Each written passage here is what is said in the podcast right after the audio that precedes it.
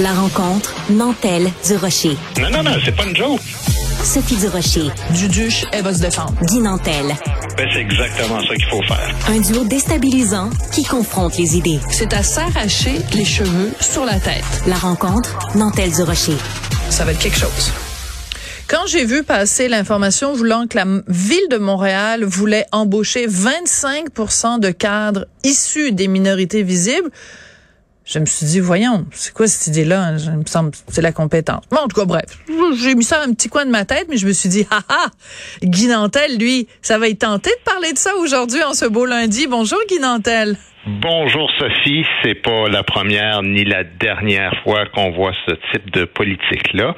Euh, ben évidemment, moi j'oppose toujours une résistance par rapport à ça, mais aujourd'hui je vais expliquer un peu pourquoi. Vas-y. Euh, entre mes arguments, je te laisserai intervenir.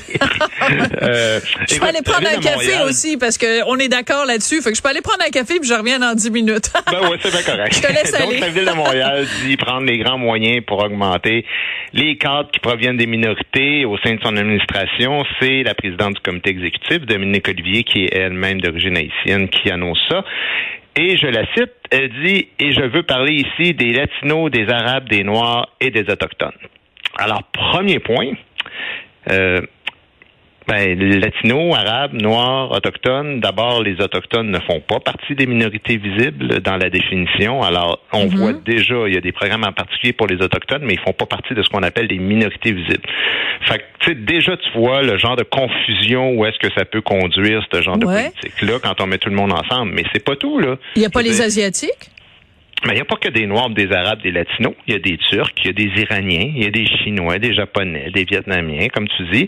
Euh, il y a des Juifs aussi qui sont euh, les, les voisins, les frères, euh, des frères séparés, mais les frères quand même euh, des, des Arabes. Hein. C'est Ben ouais. les les les les, les, voyons, les Sem, les, les descendants de Sem. Mhm. Donc euh, il y a des Roumains qui ont la peau plus foncée que certains Latinos. Il y a des Arabes euh, qui viennent de Syrie qui ont la peau plus pâle que toi et moi. Et quand on regarde toute cette politique-là, ben, on se rend compte que dans le fond, ce qu'on veut, c'est pas analyser la situation socio-économique de certaines catégories d'immigrants pour lesquels c'est plus dur de se trouver un emploi. On veut juste plaquer certaines couleurs de peau Voilà. Peu importe le contexte, et c'est ça le triomphe des lobbies. Et tout ça, Sophie, arrive aujourd'hui, le même jour où le même journaliste écrit un article et il dit combien y a-t-il de Noirs qui travaillent pour la ville de Montréal? L'administration municipale n'en a aucune idée. Oui, c'est ça, j'ai remarqué. J'ai remarqué Alors, que c'est le même journaliste du journal Métro. C'est assez fort que- qu'une dame noire qui s'occupe de la ville dit on veut plus de Noirs comme cadre, mais on ne sait pas combien de Noirs qui travaillent à la ville. Et euh, on va revenir à quelque chose de purement, de vraiment de fondamental. Quand tu engages quelqu'un, ton ta préoccupation première devrait être l'excellence. Je dis pas que en engageant des gens de de de- d'autres couleurs de peau que blanc, tu ne fais pas ça. Mais ce que je veux dire, c'est que ça doit être ça le premier critère. Et le critère d'une administration devrait être de dire assurons-nous qu'en aucun cas nous n'avons d'obstacles, qu'en aucun cas nous ne pratiquons de la discrimination, qu'en aucun cas les gens ne se sentent pas à l'aise de venir travailler chez nous. Donc enlevons tous les obstacles qui se trouvent sur le chemin et à ce moment-là, il va y avoir une meilleure représentation, mais c'est pas en en, en, en obsédant sur la couleur de peau des gens que tu vas faire un monde plus diversifié. Tu vas juste réussir à rendre, euh, à créer de la division alors que tu veux être plus inclusif. Ben, en fait, Sophie, je vais dire la même chose que toi, mais d'une manière euh, un peu différente. La logique derrière ça, c'est que la ville se dit, écoute, il y a plus ou moins 25% de Montréalais qui sont racisés, tout dépend là, de ce qu'on entend par Montréal, si tu l'île, si tu la municipalité, si tu la région métropolitaine, puis tout dépend de qui on inclut dans racisé. Mais le, le, le réflexe, eux autres, c'est qu'ils se disent, il y a, euh, mettons, 25% de gens racisés à Montréal, donc un poste sur quatre, de manière logique, doit aller aux communautés racisées. Mais c'est c'est pas vraiment comme ça que ça marche la vie. Tu sais, je veux dire, c'est pas 100 des personnes racisées qui se qualifient pour ce type d'emploi-là. Je vais t'expliquer pourquoi.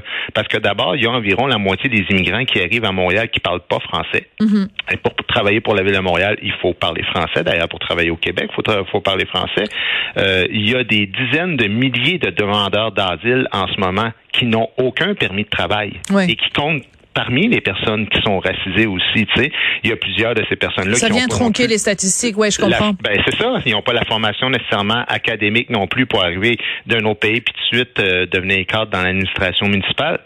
Alors prendre cet échantillonnage de population puis en tirer une conclusion hâtive de dire en termes de représentativité, ben ça doit être 25 C'est aussi con que de dire, écoute, il y a 50 de femmes dans la société, je vois pas pourquoi il n'y a pas 50 de joueurs du Canadien de Montréal qui sont des femmes.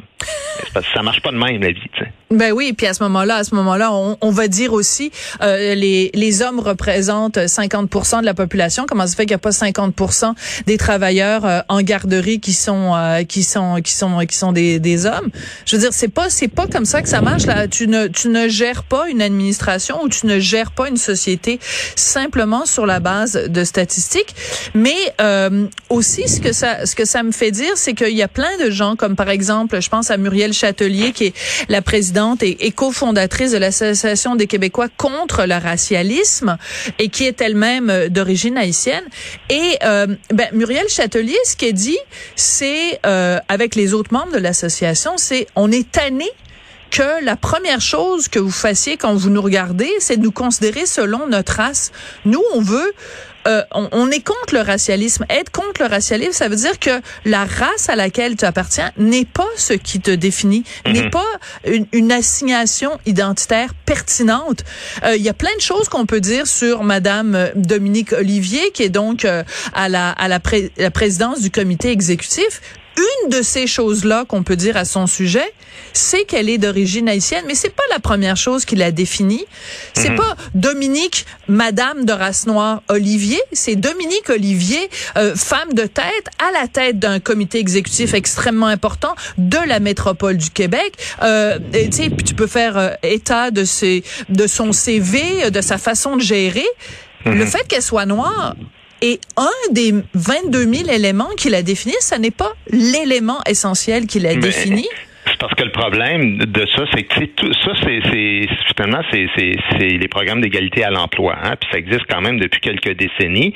Euh, c'est un, une logique qui vient même des États-Unis, puis ça vient de certaines nations où il y a eu de la réelle discrimination raciale et de la discrimination sexiste. Alors à la base, l'idée en soi était pas mauvaise. C'est un beau principe, le principe de l'égalité. Le problème qu'il y a, c'est que dans la réalité, c'est fort différent. Je vais t'expliquer pourquoi. Parce qu'un programme d'égalité à l'emploi, là, comment ça se définit, puis là, c'est la, ça, c'est la définition officielle, là. Ça, ça vise à corriger les situations des personnes faisant partie de certains groupes victimes de discrimination en emploi dans la fonction publique.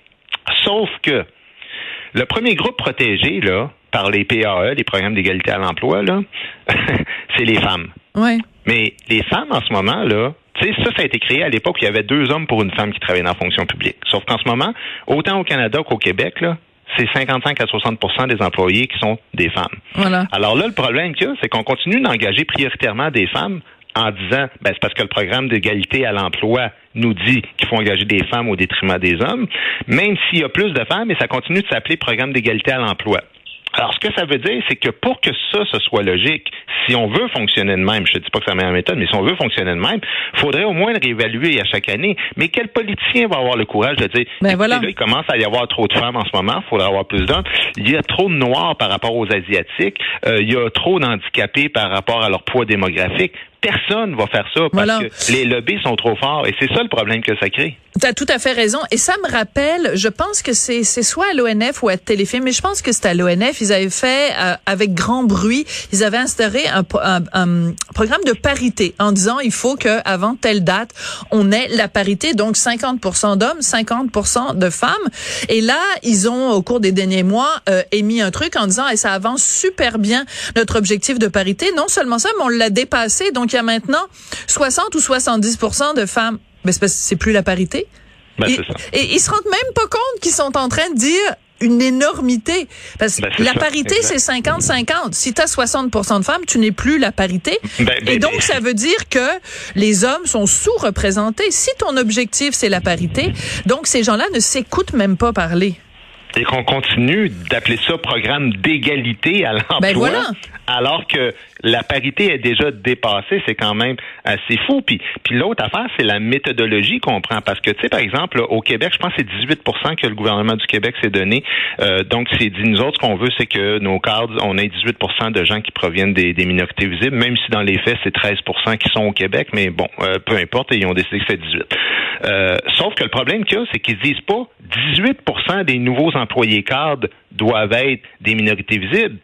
Ce qu'ils se disent, c'est quasiment à moins qu'on ait vraiment pas le choix, on fait tout notre possible pour chaque fois engager le plus possible de gens qui viennent de minorités visibles ou à tout le moins qui sont pas des hommes blancs parce que tout le reste cadre dans un programme mm. d'égalité à l'emploi. Alors, ce qu'il faut faire, si on veut fonctionner de même, c'est de faire en sorte que 18% des cadres soit des gens des minorités, mais c'est pas ça qu'on fait. C'est quasiment 100% des gens qui ont donné des promotions maintenant. Moi, je connais quelqu'un qui travaille à l'aide sociale, puis c'est rendu ça là. C'est rendu, il faut que tu appartiennes à une minorité pour avoir euh, une promotion, ben là, ça devient absurde parce que là, ça devient comme quasiment 100 et ça devient de la discrimination inversée. Puis le principe qu'on veut établir, c'est pas de transférer la discrimination sur un autre groupe, c'est qu'il n'y en ait pas, comme tu disais au début de, de, de cet entretien-là. Voilà. Et euh, c'est toujours le bon vieux principe. On corrige pas une injustice en en commettant une autre. Et je dis pas que dans ce cas-ci, présent à la ville de Montréal, on crée une injustice, mais disons que c'est un petit peu euh, brouche de brouche à ce stade-ci, donc il va falloir peut-être en savoir plus. Quelque chose me dit quand même que c'est un article qui a peut-être été écrit euh, euh, de façon précipitée, justement après après qu'on ait découvert qu'il y avait aucun chiffre à la ville de Montréal sur le nombre de personnes noires qui étaient euh, engagées. Et puis, ben, je veux dire, tant qu'à faire cet exercice-là, il faut aussi le faire pour toutes les autres minorités qui travaillent à la ville. En tout cas, intéressante réflexion. Je sens qu'on va se faire lancer des tomates, mais c'est pas grave, on est habitué. On fera de la bonne sauce pour nos spaghettis. Merci beaucoup, Guy Nantel. Salut, à demain. Merci.